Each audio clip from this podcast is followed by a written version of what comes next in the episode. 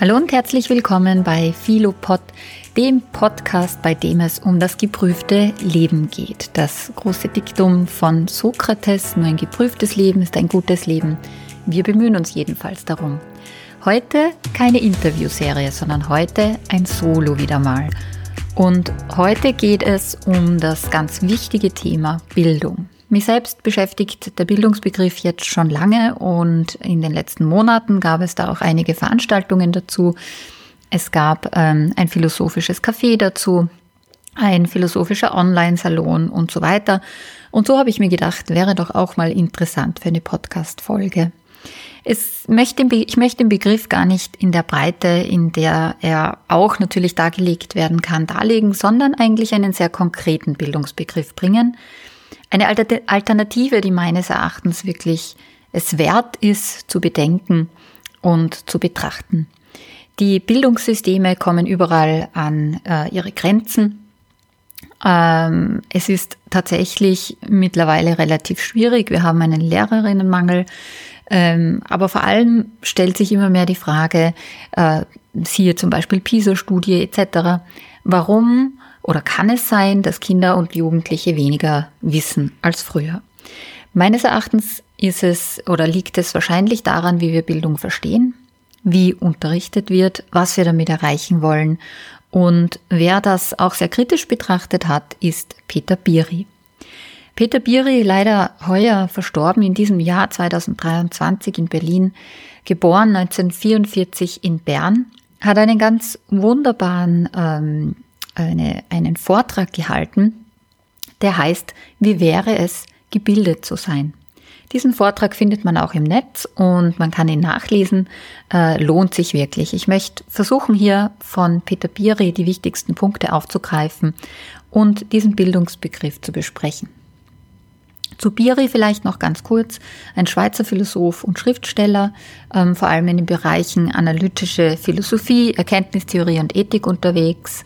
Ähm, ein ganz bekanntes Buch von ihm gibt es über die Freiheit des Willens. Er hat in Heidelberg äh, promoviert, ähm, es gab viele Forschungsaufenthalte im Ausland, ähm, auch Berkeley und Harvard. Und ähm, er ist vielleicht manchen eher als ein Schriftsteller bekannt, ihn, nämlich mit dem Pseudonym Pascal Mercier. Äh, hier zum Beispiel Perlmanns Schweigen von 1995 oder Nachtzug nach Lissabon äh, 2004, ein Bestseller. Ähm, nun aber zu diesem Vortrag und dem Bildungsbegriff. Was versteht Biri unter Bildung? Zunächst mal stellt er fest, womit beginnt Bildung? Und ich glaube, das ist wirklich etwas, da können wir alle zustimmen, mit der Neugierde. Also es geht darum, wie er meint, dass wir wissen möchten, was der Fall ist und aber auch verstehen wollen, warum es der Fall ist. Und ähm, ich kann das nur zu 100 Prozent bestätigen. Ich philosophiere ja auch mit Kindern und fange schon im Kindergartenalter mit ihnen an.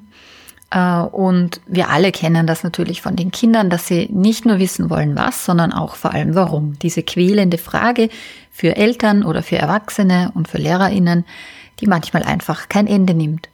Kindern ist das einfach gegeben. Und was auch äh, ganz wichtig ist, glaube ich, diese Beobachtung und alternativpädagogische Ansätze nehmen darauf ja auch richtig äh, äh, Rücksicht, dass Kinder zunächst mal vor allem an Natur interessiert sind, am Kosmos, an der Frage, auch wie ist die Welt entstanden. Also im Grunde sind sie daran interessiert, sich selbst oder den Menschen im großen Ganzen zu verorten. Ähm, wie gesagt, ähm, kluge alternativpädagogische Modelle setzen genau da an und wissen ungefähr, welche Inhalte Kinder wann interessieren. Ich muss aber auch dazu sagen, ich bin jetzt nicht eine Vertreterin, äh, die sagen würde, man sollte sozusagen auch im Sinne einer Entwicklungspsychologie das schon vorwegnehmen, wofür sich welches Kind interessiert. Ähm, bei mir ist es auch so der Fall, dass ich meistens draufkomme, die Ausnahme ist dann die Regel und so weiter. Also ich würde die Kinder eigentlich gar nicht kategorisieren und einteilen, sondern man muss sehr von unten und von der Mitte aus spüren, wofür sie sich interessieren. Nun, ähm, wie? Was heißt Neugierde hier, auch für Biri? Es geht eigentlich darum, einen Raum für Fragen offen zu halten ähm, und die Fragen natürlich sind das Wichtige. Die Fragen, die sollten auch wirklich anerkannt werden und manchmal vielleicht auch stehen gelassen werden, wenn es sich zum Beispiel um philosophische, unbeantwortbare Fragen geht. Denn was ich auch in meiner Praxis merke, ist, wenn die Kinder sehr bald damit konfrontiert werden, dass eine Autorität glaubt, ihnen Antworten geben zu können, dann wird auch das Fragen früher oder später ähm, ja aufhören oder irgendwie auslaufen. Wir kennen das dann, äh, wenn die Kinder sozusagen in die Schulsysteme kommen, dann ähm, ist es schon eher so, dass sie auf die richtigen Antworten warten und in den, in den Fragen vielleicht gar nicht mehr so kreativ sind, wie sie es mal waren. Was entsteht nun durch Neugierde?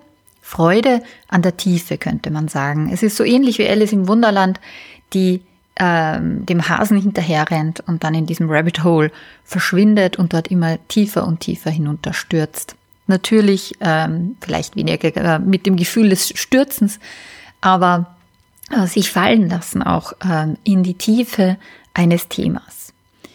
Und ähm, warum bringt das Freude, nicht? Ähm, Im Grunde geht es ja darum, dass wir uns eine Erkenntnis ähm, angeeignet haben, die uns dann verwandelt.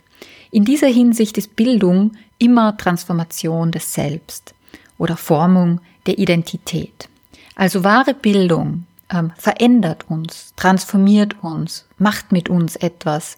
Ähm, Bildung ist eben nicht ähm, eine Trichterpädagogik, die, wo uns Wissen eingetrichtert wird und wir eins zu eins dieses Wissen wiedergeben können, so wie sehr viele Schulsysteme funktionieren. Das würde auch Biri nicht Bildung nennen. Äh, Biri würde das Ausbildung nennen. Ausbildung ist eben ein Begriff, der zu unterscheiden ist von Bildung. Bei Ausbildung kann es auch sein, dass ich eine bestimmte Fertigkeit lerne. Es gibt ein ganz konkretes Ziel, das ich auch erreichen kann. Ähm, es ist vielleicht auch messbar, ähm, ablesbar, ähm, ob ich es erreicht habe oder nicht. Bildung ist an sich immer offen und immer unvollständig. Hier gibt es im Grunde kein Ende. Was nun entsteht ähm, bei wirklicher Bildung oder dazugehört, eben Neugierde, dann die Tiefe und die Freude an der Erkenntnis. Ähm, das Ganze baut auf, und das erinnert sehr stark an Hartmut Rosa, an einem Resonanzverhältnis. Und in Resonanz nun kann ich gehen und sollte ich auch gehen mit dem Gegenstand. Das heißt, es spricht mich etwas an, es affiziert mich etwas. Und mit diesem Gegenstand beginne ich zu schwingen. Ich stelle Fragen, ich eigne mir etwas an. Hartmut Rosa nennt das auch anverwandeln. Ich dringe in die Tiefe vor. Und ähm, diese Resonanz versetzt mich nun eben in diese Schwingung, die mich dann äh, schlussendlich auch verändert. Ähm, und auch hier wieder, wie man heraushört, die Transformation, die hier im Vordergrund steht. Nun, Peter Biri fragt, stellt ja die Frage, wer ist gebildet? Also wie sehen sozusagen Gebildete aus? Hier gehören jetzt noch ein paar Aspekte hinzu. Ähm, der, die Gebildete, hat zum Beispiel ein Bewusstsein für historische Zufälligkeiten. Ich würde besser ähm, das Wort Kontingenz verwenden. Kontingenz von Kultur, das heißt, es hätte auch anders sein können. Ich hätte auch woanders geboren werden können. Und er sie weiß, dass Moral und Werte genau von dieser Kontingenz auch abhängig sind. Also das hat sehr viel mit einer Kompetenz zu tun, dass ich ähm, zur Relativierung und Kontextualisierung in der Lage bin. Das heißt, ich versteife mich nicht darauf zu sagen, es gäbe die einzige richtige Kultur, den einzigen ähm, richtigen historischen äh, Bezugspunkt oder Kontext. Ähm, es hätte immer auch anders sein können.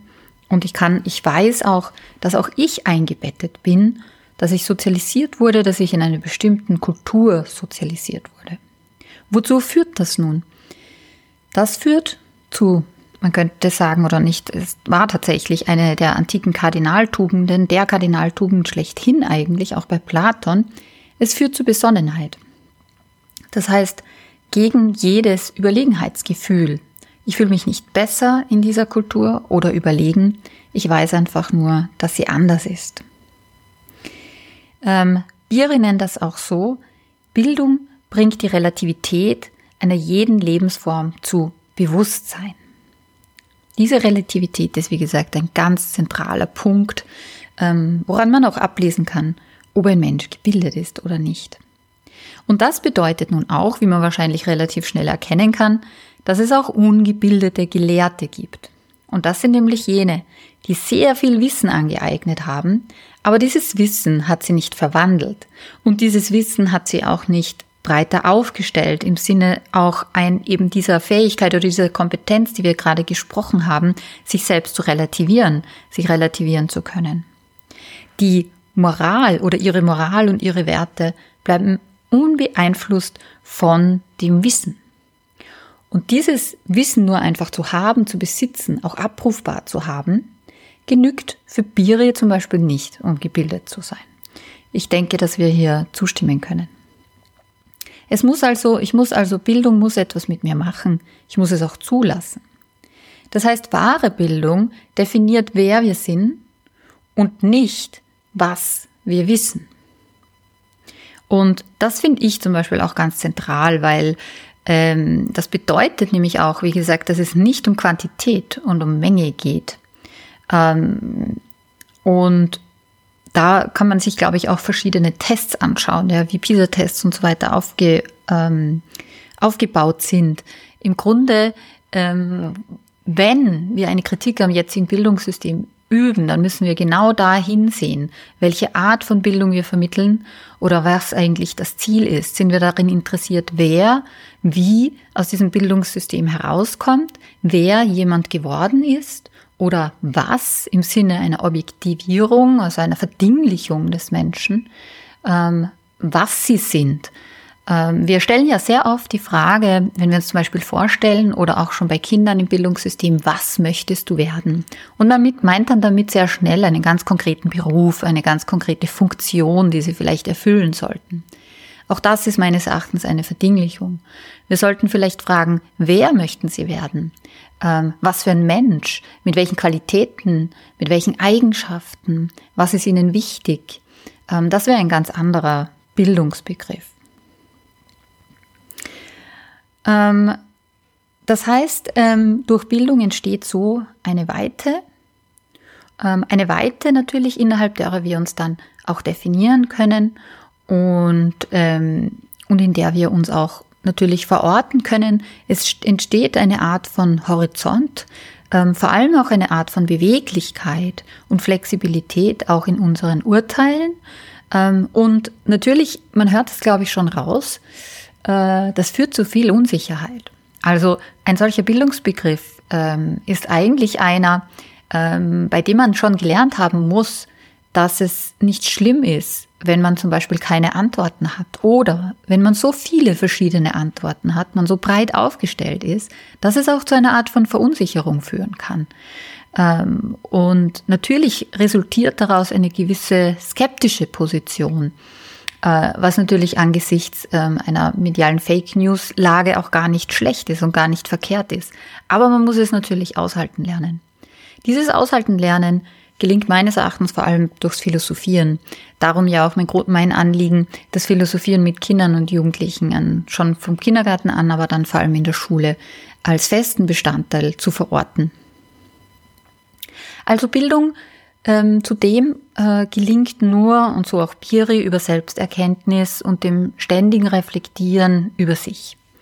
Ähm, wie gesagt, diese skeptische, kritische oder vielleicht fragende Position auch sich selbst gegenüber einzunehmen. Und was dadurch dann passiert ist, dass wir nicht die Idee haben, eine feste ähm, Identität zu haben, die über das Leben lang, das ganze Leben stabil bleibt und nicht veränderbar ist, sondern wir sind dazu in der Lage, immer neue Selbstbilder zu erschaffen. Ähm, wir schreiben uns fort. Biri nennt es Meißeln einer seelischen Identität. Ich würde vielleicht sogar noch einen Schritt weiter gehen und sagen Identifikationen. Ähm, das äh, ist für mich ein bisschen ein offenerer Begriff. Aber natürlich erzählen wir uns dann immer wieder Narrative über uns und das kann auch als Identität bezeichnet werden. Jedenfalls ist es dynamisch. Es ist offen. Und äh, wir, auch das hat natürlich kein Ende. In jeder Lebensphase schreiben wir vielleicht ein neues oder ein anderes Selbstbild. Und erst dadurch, so meint auch Biri, kann Entfremdung adressiert werden, wir beschäftigen mit uns, wir erkennen ein Stück weit, auch wenn es nie final möglich ist, uns selbst und wir gewinnen dadurch Freiheit. Und auch hier, das hat viel mit Selbstbewusstsein zu tun, nämlich wirklich sich seiner selbst bewusst werden und dadurch aber tatsächlich eine gewisse Stärke zu finden. Auch das übrigens ist ein Resultat, das man beim Philosophieren mit Kindern und Jugendlichen feststellen kann. Das heißt, ähm, die Perspektivenvielfalt, obwohl wir vielleicht denken, sie verunsichert uns, ganz im Gegenteil, führt schlussendlich zu einer Stärke. Ähm, Biri, ein Zitat von ihm, formuliert es so, je gebildeter jemand ist, desto besser ist er darin, sich in die Lage anderer zu versetzen. Also Beweglichkeit ist etwas, das aus Bildung entsteht. Und diese Beweglichkeit bezieht sich dann nicht nur auf mich, sondern eben auch auf die anderen. Ich bin dazu in der Lage, mich in den anderen zu versetzen. Empathie oder auch ein gewisses Verständnis dafür, wo sich der andere warum befindet. Das heißt, wir sehen hier sehr, sehr schnell, dass das auch gesellschaftlich extrem bedeutend ist, wie wir Bildung, was wir unter Bildung verstehen. Das heißt, wenn wir Bildung so betrachten, dann entsteht durch Bildung Freude an der Welt, durch Vertiefung, auch durch Breite, an, äh, durch auch eine Art von Achtsamkeit der Welt gegenüber, Freude auch am Verstehen, aber auch Freude am Nichtverstehen, Freude am Fragen stellen, daran, dass die Dinge vielleicht auch offen bleiben, ein Rätsel bleiben, in einer Aporie enden. Das ist sozusagen klassisch sokratisch im Grunde. Freude, ähm, aber auch am Jetzt, durch die Präsenz, durch das Sein im Moment, durch die Achtsamkeit und Aufmerksamkeit den Dingen gegenüber und durch das Erleben und Erfahren von Resonanz. Übrigens sehr interessant, auch Simone Weil, ähm, die ähm, französische äh, ähm, Philosophin, die leider nur 34 Jahre wurde und äh, 1943 äh, verstorben ist, hat etwas über Bildung in, genau in dieser Hinsicht geschrieben dass es nämlich tatsächlich darum geht, dass wir ähm, im Grunde nur dann Leben wirklich spüren und erfahren. Sie hat es ähm, Attente genannt, also wenn wir eine Art von Achtsamkeit und Aufmerksamkeit tatsächlich den Dingen gegenüber aufbringen können, so dass wir eben in diese Tiefe gelangen können. Ähm, natürlich gibt es jetzt heute diese Achtsamkeitstrends. Ähm, man muss natürlich die Frage stellen, warum. Das ist ja immer sehr an Symptomen orientiert. Also es ist ein Symptom für ähm, einen Missstand, also für etwas, das uns fehlt und das uns mangelt. Und ich denke auch, dass ähm, diese PISA-Studien oder dieses Urteil über Kinder und Jugendliche heute, die vielleicht ähm, sozusagen weniger über weniger Wissen verfügen als früher, ähm, meines Erachtens, wenn es eine Erklärung dafür geben könnte, dann genau deshalb, dass sie aufgrund der sozialen Medien und der ständigen Abgelenktheit und des ständigen Multitaskings vielleicht nicht mehr so dazu in der Lage sind, diese Aufmerksamkeit und diese Achtsamkeit aufzubringen. Und dann muss man natürlich überlegen, wie man dem entgegensteuern kann. Sicher nicht durch Laptop-Klassen, und durch noch mehr Technologie. Ich bin nicht gegen Technologie, aber wahrscheinlich müssen wir uns Fenster überlegen ähm, und sehr wohl auch sehr viele Offline-Angebote ähm, überlegen, die uns vielleicht tatsächlich ähm, erden oder wie Simon Way es zum Beispiel nennt, verwurzeln. Also das ist so ein ganz wichtiger Begriff bei Simon Way. Sie fragt eben, wie können wir Entfremdung entgegenwirken und das Gegenkonzept wäre im Grunde die Einwurzelung oder die Verwurzelung. Und ähm, auch das, glaube ich, ist ein ganz wichtiger Aspekt, wenn wir über Bildung äh, nachdenken. Wir haben also, äh, wie gesagt, ganz wichtige Punkte ähm, von Biere jetzt äh, zusammengefasst. Ähm, vielleicht auch eins noch, ähm, dieser Relativierungsaspekt und auch die ähm, Fähigkeit, sich zu kontextualisieren, führt natürlich auch dazu, dass man ähm, sehr hermetisch abgeriegelten Weltanschauungen gegenüber skeptisch ist, äh, gegenüber totalitären Ideologien skeptisch ist ähm, und das, weil natürlich wir dann nichts mehr in den Absolutheitsanspruch ähm, einräumen. Ähm, und wir wissen, auch das wäre heute politisch und gesellschaftlich wirklich zentral und würde im Grunde auch Fundamentalismen entgegenwirken. Also ein solcher Bildungsbegriff als Alternative wäre wirklich in, in mehrerer Hinsicht wichtig.